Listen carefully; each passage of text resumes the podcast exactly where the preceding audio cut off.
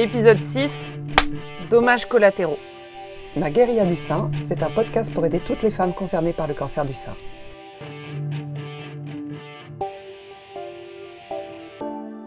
Bonjour, je m'appelle Birgit et le 12 décembre 2015, j'ai découvert que j'avais un cancer du sein.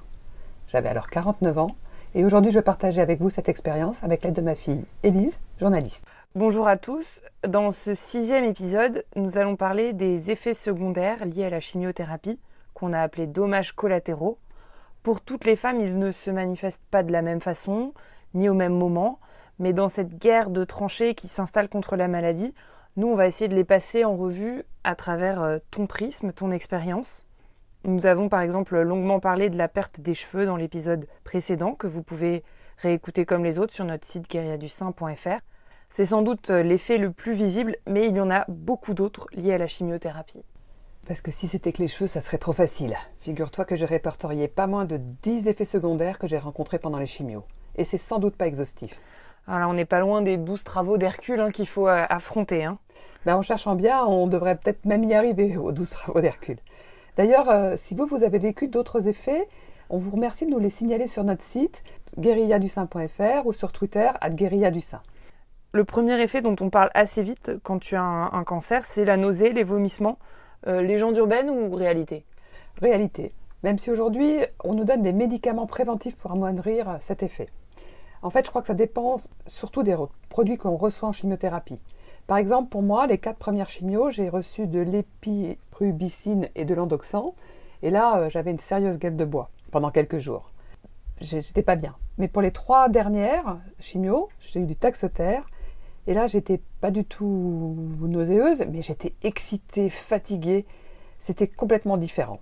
Ceci dit, je suis jamais allée me coucher sereine après les chimios. J'ai toujours mis une bassine à côté de moi, même si elle ne m'a jamais servi. T'as eu de la chance finalement, toi, avec cet effet-là? Bah, peut-être, mais c'est pas seulement ça. J'avais préparé avant chaque chimio, je me faisais un régime exclusif qu'avec des légumes cuits pendant les deux jours qui précédaient les chimios.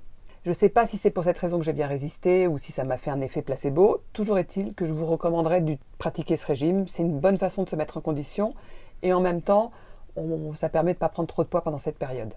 On prépare d'ailleurs un, épisode spécifique qui sera sur l'alimentation pendant le cancer, qu'on publiera d'ici quelques semaines. Mais sachez, et ça c'est vrai aussi, que les oncologues alertent sur une possible prise de poids parce que les repères habituels euh, sont, chamboulés. Et ça, c'est dû en partie à un autre dommage, la perte du goût. Celui-là, on m'en avait parlé, mais ça, j'avais vraiment pas envie de l'entendre. Et mais faire la sourde oreille, ça n'a rien empêché. J'ai perdu le goût.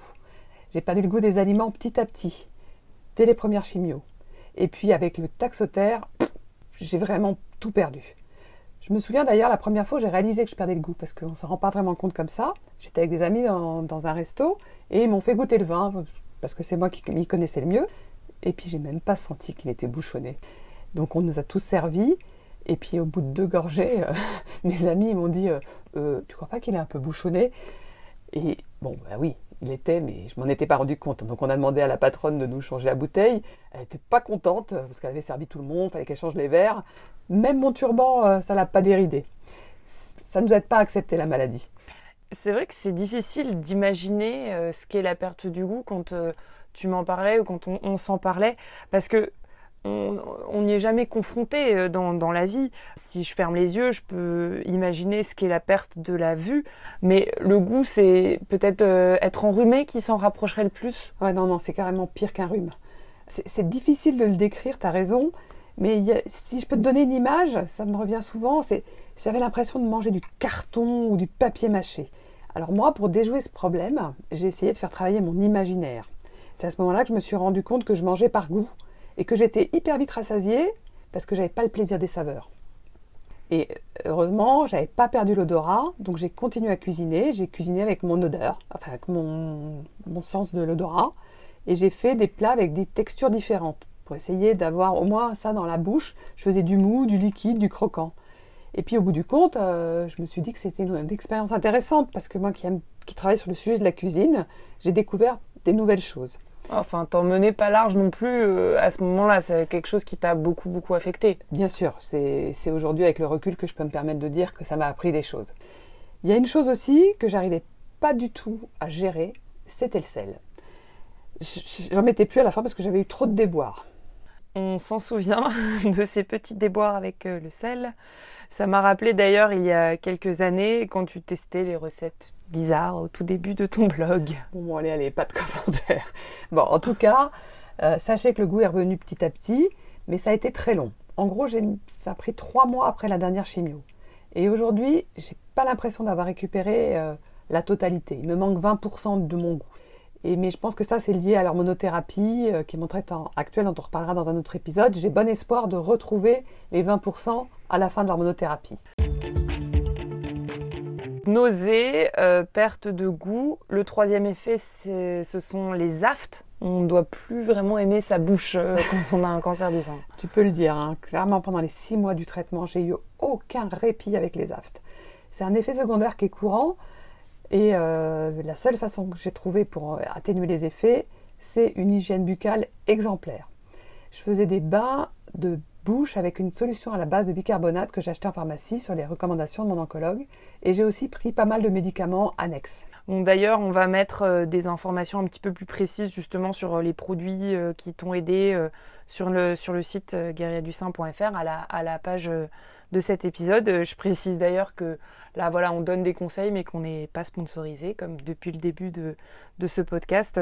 C'est vraiment pour les solutions qui ont marché pour toi et qui marchent d'ailleurs pas forcément pour tout le monde de la même façon, mais c'est ce qu'on ce qu'on voulait partager.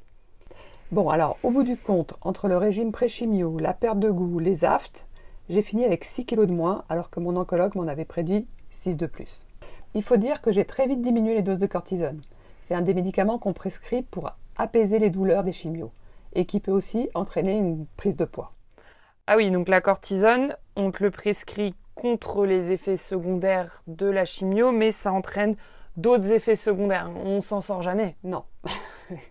en fait, pour moi, les effets, si je peux te raconter ça, les effets, si je peux te donner une image sur les effets de la cortisone, euh, c'était qu'elle me rendait folle. Si vous vous rappelez le petit lapin du Racel de la pub qui arrête pas de bouger, ben moi j'avais l'impression d'être un petit lapin du Racel.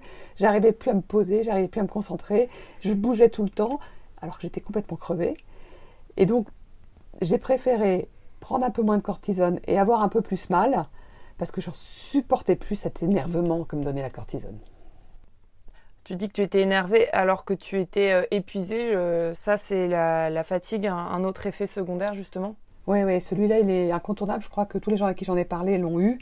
Il y a vraiment des moments où je pouvais faire qu'une seule chose, m'allonger et dormir. Là, du coup, je peux te dire que j'admire les femmes qui continuent à aller travailler.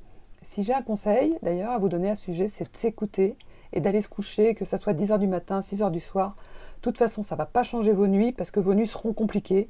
Entre les bouffées de chaleur, les insomnies, le rythme du sommeil est complètement perturbé. C'est spécifique aussi ça à la chimiothérapie. Un sommeil compliqué. il m'est arrivé de me réveiller euh, parce que j'avais froid à la tête, parce que j'ai plus de cheveux. Donc la nuit, j'ai pas eu l'impression de m'être reposée. Donc dès que vous pouvez, allez vous reposer, même si c'est au milieu de la journée. C'est important aussi de, reprendre des forces euh, parce qu'une personne euh, qui a une chimiothérapie est une personne plus fragile aussi. Parce qu'en plus de la fatigue, les chimios affaiblissent le niveau de l'immunité. Nos anticorps sont attaqués. Donc il faut éviter ben, les collectivités dans la mesure du possible, le métro, les écoles, pour essayer de ne pas attraper les maladies comme la grippe, euh, les rhumes. Moi j'ai eu une première alerte lors de mon voyage au Japon où j'ai eu un peu de fièvre, mais c'est passé assez vite. C'est au bout de la quatrième chimio. Là j'ai attrapé un petit virus et j'ai eu une fièvre de cheval. Vraiment c'était dur. Donc dans ces cas-là, euh, les oncologues vous font une thérapie complémentaire avec des piqûres pour renforcer les défenses immunitaires. Et on fait ça quelques jours après chaque chimio. Mais une fois qu'on a commencé, on le fait après toutes les chimios qui restent derrière. Il faut savoir, en plus de tout ça, que la baisse de l'immunité due aux chimios dure 9 mois après la dernière chimio. Des piqûres pour l'immunité, de la cortisone pour les douleurs, des cachets pour ne pas vomir, un bain de bouche au bicarbonate pour les aftes, t'es devenu un labo pharmaceutique à toi toute seule. Hein. Et puis j'en pouvais plus de prendre des médicaments. J'avais l'impression de m'empoisonner encore plus. Je sais que c'est faux, mais et que c'est utile, mais vraiment j'en pouvais plus. Ma table de nuit est regorgée de médicaments. Et puis il y en a un autre dont on n'a pas parlé encore, mais qui est important. Celui-là, je bien. C'est la vitamine A pour les ongles. Parce que Avec les chimios, on perd ses cheveux, ses poils, mais on risque aussi de perdre ses ongles. En tout cas, ils vont être abîmés, ne hein, faut pas se leurrer. Donc, je vous conseille d'acheter une crème pour la vitamine A, normalement pour les yeux, et vous la mettez sur les ongles. Moi, ça m'a beaucoup aidé.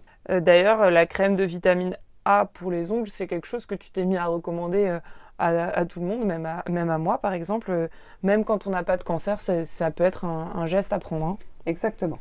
En plus, pour les ongles, quand on vient sur ce sujet, dès le début des chimios, je vous conseille de mettre les gants et les chaussons réfrigérants. Mais, de toute façon, il faut accepter que vos ongles seront abîmés. Mais l'objectif avec ça, c'est de ne pas les perdre, parce que là, je crois que ça fait vraiment mal. Je les ai gardés, les miens. J'ai récupéré des ongles corrects au bout de 8 mois pour mes mains. Pour les pieds, ça a été un peu plus long, ça a mis 2 ans, et j'ai fini par aller chez une podologue qui m'a poncé les ongles et les effets ont disparu. J'aurais vraiment dû y aller avant. Pendant la chimio, à l'hôpital, on nous insiste fortement à faire les ongles avec du vernis à base de silicium ou de mettre un vernis protecteur tous les jours. Bon, moi j'ai choisi la version colorée, euh, plus féminine. Mon budget coiffeur est passé en budget vernis. J'avais une amie esthéticienne qui venait en plus à la maison me faire la pause avant les chimios. C'était un bon moment ritualisé qui me faisait euh, supporter l'idée d'y retourner. Merci Bénédicte. Le vernis, toi, t'en mettais assez souvent avant d'avoir ton cancer, mais euh, ce qui a le plus changé en revanche, euh, c'est le maquillage euh, pour compenser un peu la perte des cils et des sourcils. Toi qui mettais si peu de maquillage au quotidien que je, même moi, j'en avais plus que toi, t'as dû, t'as dû t'y mettre. Oui, oui, parce que là, c'est indispensable. On peut pas se regarder en face hein, pour faire passer le côté maladif. Je dois avouer que j'ai jamais été très douée avec le maquillage. Je le réservais aux grandes occasions. Mais pour les femmes comme moi, pas de panique. D'abord, il y a des tutos sur Internet, il faut savoir être moderne. Et souvent, il y a des associations dans les hôpitaux qui proposent des cours de maquillage. Moi, j'ai pu en bénéficier, ça m'a bien aidé. Et puis en plus, euh, ça aide, j'ai reçu une belle trousse de maquillage. Et pour euh, vous lancer, pour pas vous laisser un peu toute seule face à, toutes ces options, on a justement euh, sur ce sujet posé quelques questions à Lisa, qui est une maquilleuse qui travaille beaucoup auprès de malades du cancer et qui a déjà quelques, quelques solutions, quelques conseils. Alors c'est pas forcément des choses que toi tu, tu as appliquées, euh, mais en tout cas on voulait vous, vous laisser entrevoir euh, quelques choix, quelques options possibles. Euh, tu es allé la rencontrer en banlieue parisienne et voici quelques conseils qu'elle nous a apportés.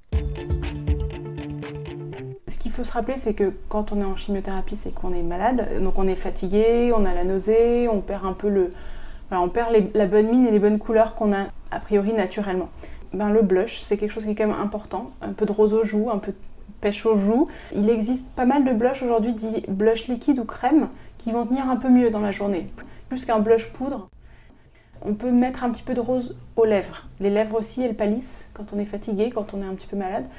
Ça fait du bien au moral aussi de se regarder. Ça fait, euh, quand on a les yeux clairs, ça fait ressortir les yeux clairs aussi. Ça fait un effet contraste qui est très joli. Et puis, ben, Souvent, les cils et les sourcils, on va les perdre. Alors, selon, je crois que tu le sais, euh, on ne le perd pas forcément au début, on ne le perd pas forcément à la première chimio, on ne perd pas forcément en même temps que les cheveux. Parfois, on perd, euh, on perd avant, parfois, on perd après les cheveux. Enfin, il n'y a pas de logique, c'est un peu absurde. Ce qui est important, c'est de, de recréer un peu le cadre. Parce que les yeux, le regard, il, a, il est cadré par les sourcils et par les cils finalement. Donc, comme ça va tomber sûrement à un moment donné, un crayon à sourcils euh, un petit peu poudré, quelque chose de léger, bah, ça fait du bien, ça va, ça va souligner le regard. Il n'y a pas besoin de quelque chose de dur, faut pas se durcir, faut vraiment juste maintenir un petit peu le, le, sourcil. Et même s'il est plus clair que le sourcil qu'on avait, c'est pas grave. Ça va permettre de, souligner sans, encore une fois, sans durcir, parce qu'on voilà, on est un petit peu fatigué.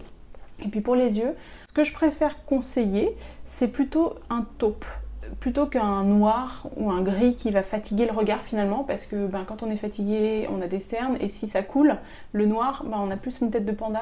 Ça m'est arrivé. voilà. Il faut aller directement vers des crayons qui, tiennent, parce que on aimerait se croiser plusieurs fois dans la journée devant le miroir et se dire ah, j'ai quand même bonne mine. Est-ce que tu as des conseils pour les cernes? La cerne, c'est quelque chose qui est compliqué en général, parce que euh, chacune, déjà, malade ou pas malade, on a des, matières qui nous correspondent mieux. Il y en a qui préfèrent la version crème, d'autres la version un peu plus euh, crème liquide, l'autre la version crayon, enfin bon, il y en a mille. Il ne faut pas forcément quelque chose de beaucoup plus clair que la cerne, sinon ça va presque donner un effet plus gris qu'autre chose. Parfois, il faut juste quelque chose de quasiment la même couleur que notre peau, mais c'est juste pour amoindrir un petit peu. Ce qui va être très important, c'est de continuer à boire beaucoup d'eau, euh, s'hydrater beaucoup, beaucoup, beaucoup, mettre des bonnes crèmes parce que c'est aussi la déshydratation, la, fatigue. Et plus on entretient sa peau, mieux ça va être pour mettre derrière un anti-cerne. Oui, parce qu'en fait, ça c'est aussi un effet indésirable que moi j'ai pas eu. Il y a des femmes dont la peau change complètement. C'est un cocktail de médicaments euh, qui est. Et la peau, c'est ce qui vient montrer euh, à l'extérieur tout ce qu'on a à l'intérieur. Donc, il faut aussi demander, conseiller à son médecin, est-ce que euh, je ne sais plus si on a le droit à, par exemple, des gélules de bourrache, mais parfois ça, aide d'hydrater de l'intérieur. J'en ai pris. Moi, j'ai pris de la bourrache et de l'oméga 3 euh, pendant toute la partie euh, après la chimio. Et ben, en général, bourrache et onagre, hein, c'est mm. vachement bien. Il y a des mélanges des deux qui sont bien parce que ça va permettre de rebooster de l'intérieur, sachant que ben voilà, on essaie de, tout rebooster. Et puis pas de soleil, évidemment, chapeau, parce que on a la peau qui est particulièrement sensible faut protéger sa peau de tous les rayons. Ça, j'ai fait. Parce que c'était l'été, dans l'occurrence, donc euh, j'ai bien protégé ma peau. J'ai fait vraiment attention. Il y a aussi une chose que tu fais qui me semble intéressante, que je ne connaissais pas à l'époque c'est que tu fais des tatouages semi-permanents sur les cils et les sourcils. Je pense que si j'avais su que ça existait, euh, peut-être que ça m'aurait aidé à supporter cette espèce de, no man's land où je n'avais plus rien et je pensais que plus rien ne repousserait. Est-ce que tu peux nous raconter comment tu fais ça et... Je me suis spécialisée beaucoup dans tout ce qui est microblading, donc c'est du maquillage semi-permanent où on vient recréer du poil à poil. On fait des dessins de faux poils en fait dans le sourcil et ça va faire un effet trompe-l'œil assez bluffant parce que ça permet vraiment de, donner cette sensation qu'il y, a du poil partout. Quand j'ai des, clientes qui vont rentrer en chimio, parce que ça arrive souvent, elles savent que ça va tomber, elles me disent bon, j'ai pas envie de ce moment où il y aura plus rien. Donc on le fait en fait finalement en amont. On a la base du sourcil, du coup on sait comment il est, et on va dans le sourcil faire des faux sourcils, des faux poils, pour que quand les vrais poils tombent, ben, ça soit pas dénudé. Donc ça c'est déjà bien. Après il y a celles qui ont commencé la chimio déjà et qui, n'en ont plus ou, ça n'a pas bien repoussé ou etc. Et là c'est pareil, on vient vraiment redessiner euh, poil à poil. C'est chouette pour éviter ce côté, euh, ben, ce que tu as dit, il y a un moment donné où tout tombe et là on n'a plus rien. C'est tellement dur ce moment-là que ça compense. Oui, et puis on a la truc que ça repousse pas. Donc en fait, si on a un semi-permanent, à la limite, ça a le temps de repousser sans qu'on s'inquiète euh, derrière. Combien de temps ça tient un semi-permanent? La première fois, ça se fait en deux séances qui mm. ont lieu entre 3 et 5 semaines d'intervalle à peu près. Pour être sûr que ça prend bien, pour être sûr que la symétrie soit bonne, etc. Alors, on peut le faire pendant la chimio sans problème. Moi, je demande juste que l'accord de l'oncologue. En général, ils disent oui parce qu'ils mm. savent qu'on en a besoin psychologiquement. Euh, mais c'est toujours mieux de demander. Et ensuite, alors un maquillage semi-permanent qu'on ne retouche pas, en général au bout de deux ans, il n'y a plus rien. Il va, il va juste être mangé par. Les pigments vont être mangés par le corps au fur et à mesure. Après, on peut le maintenir une fois tous les six mois, on peut venir faire une petite retouche. Deux ans, c'est vraiment le moment où. Moi, j'ai mis à peu près deux ans pour retrouver. Euh, un visage euh, qui correspondait à ce que j'avais dans ma tête avant. C'est pas tout à fait le même, mais c'est un, vrai, un visage où lequel je me sens plus malade, oui. vraiment. C'est rare quand ça repousse pas. Ça peut arriver, ou on peut en avoir beaucoup moins. Il faut aussi se rappeler que quand ça repousse, on se dit Oh, j'en avais plus avant. Mais même quand on n'a pas eu de cancer, même quand on n'a pas eu de chimio, on a moins de poils après. et comme disaient nos grands-mères, hein, mais pourquoi j'en ai sur le menton alors que j'en avais? Voilà, ça ne pousse plus aux mêmes endroits. Quoi. Bon, si c'était à refaire, je pense que je l'aurais fait. Mais je ne te connaissais pas à l'époque et je ne savais même pas que ça existait. Et c'est pour ça que c'est important que je voulais qu'on en discute et qu'on sache que c'est une solution alors, ça a un certain budget, hein, c'est important de le savoir, mais j'étais prête à tout. Hein. C'était un moment, euh, j'aurais été voir n'importe quel gourou qui aurait pu me dire ça va repousser. Donc, si tu pouvais nous parler un petit peu du budget qu'il faut mettre les prix sont assez variables, ça va dépendre de, euh, des, prestataires, ça va dépendre de la qualité des produits. J'ai vu des prix défiler de 150 à 500 euros et je ne peux pas expliquer pourquoi.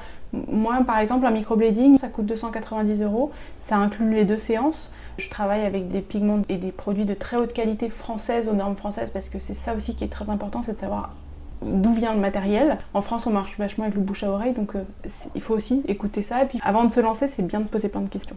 On le saura, j'espère pas la prochaine fois. Non.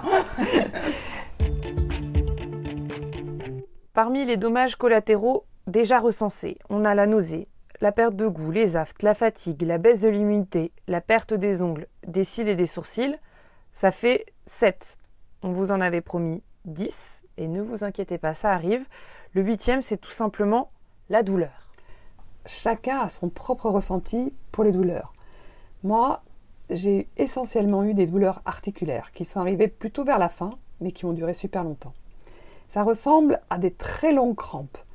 Je ne savais plus comment me mettre, assise, couchée. Je ne trouvais pas. Et je me sentais un peu paralysée.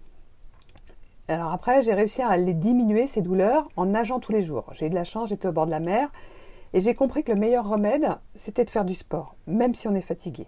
Alors bien sûr, des, sports euh, tranquilles, soft, de la marche rapide, la course lente, euh, la nage avec les palmes. Bon, et l'autre truc qui m'a aidé, c'est que j'ai passé du temps sur mon canapé, les jambes en l'air. Là, on est un peu, un peu loin du sport. Euh, je me souviens en tout cas que tu prenais aussi un médicament contre les douleurs. Tu m'avais supplié de t'en ramener de Paris parce que tu étais à Biarritz et que tu avais écumé toutes les pharmacies de Biarritz sans pouvoir en trouver et que on ne pouvait pas attendre que, ce soit commandé. C'était quoi ce, médicament? Ce médicament, c'est la Tegarom, une huile à base d'huile essentielle qui soulage un autre effet qui m'est apparu juste à l'avant-dernière chimio. C'est le fameux syndrome main-pied. Je ne le connaissais pas avant, hein, mais je l'ai découvert. J'ai eu de la chance, dans mon malheur, je ne l'ai eu pied. En fait, c'est comme une brûlure sur les talons et ça gratte énormément. Ça fait extrêmement mal.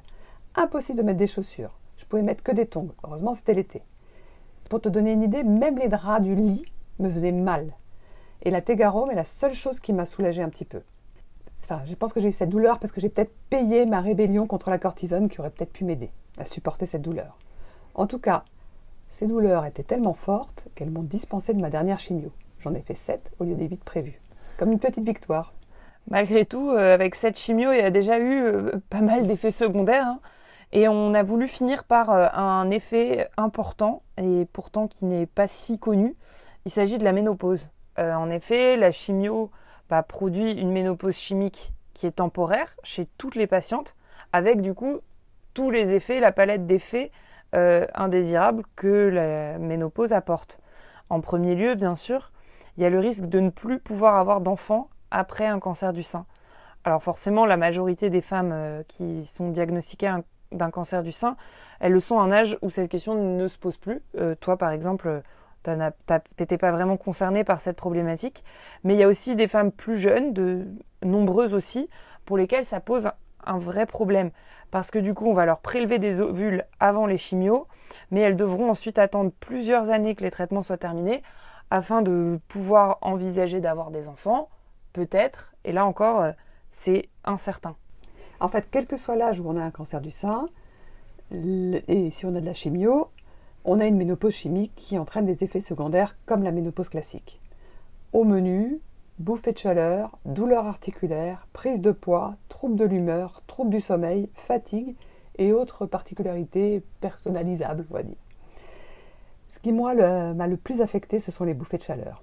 Alors, j'en ai identifié deux sortes. J'ai l'appelé la bouffée cocotte minute, c'est une espèce de chaleur qui monte et puis je deviens toute rouge et comme si j'avais l'air qui allait sortir par le haut de la tête. Et puis la deuxième, c'est la bouffée mouillée. Alors ça là, je commence par avoir froid, je mets un pull et puis là, je commence à transpirer, euh, j'étouffe et puis du coup, j'ai refroid parce que j'ai transpiré derrière. Ces bouffées m'ont très régulièrement réveillée la nuit. C'était horrible, c'était compliqué pour moi. J'ai trouvé un médicament qui m'a un petit peu soulagée, c'est le Cérélis, c'est à base de plantes. C'est assez efficace, assez cher et bien sûr pas remboursé. Et en plus, on, le prend pendant assez longtemps. J'ai aussi trouvé, euh, grâce à ma belle-mère, un stick contre les bouffées de chaleur de la marque Menophytea. Je le mets sur mon torse et ça diminue un peu les effets. Aujourd'hui, certains de ces effets continuent à cause de l'hormonothérapie, qui est le traitement que j'ai aujourd'hui, dont on parlera dans le dixième épisode. Et on termine justement là-dessus euh, cette longue liste de dommages collatéraux dus à la chimio. On a essayé d'inclure euh, à la fois des détails et puis des solutions pratiques pour euh, essayer d'aider les femmes à supporter ces longues semaines. Si d'ailleurs vous qui nous écoutez, vous pensez à d'autres choses, vous pouvez nous écrire, on l'a dit, via notre email onécoute.guerriadussin.fr sur Twitter, at ou en commentaire sur le site guerriadussin.fr. Après ces six épisodes, nous, on va faire une petite pause pendant l'été et on reviendra à la rentrée avec euh, des nouveaux épisodes, notamment le suivant euh, consacré à la question épineuse de l'alimentation, où euh, tu l'as mentionné, un épisode sur l'hormonothérapie. En tout cas, merci à vous de nous écouter et bon courage à toutes les femmes concernées et à leurs proches. Ma guérilla du sang, c'est un podcast réalisé par Birgit Dahl et Ellie Stern avec une musique originale de Dorothée Fiedler. Vous pouvez trouver tous les épisodes de Guérilla du Sein sur Apple Podcast, sur SoundCloud et sur notre site guérilladusain.fr. Vous pouvez nous mettre des cœurs, des étoiles et laisser des commentaires pour aider à faire connaître ce podcast.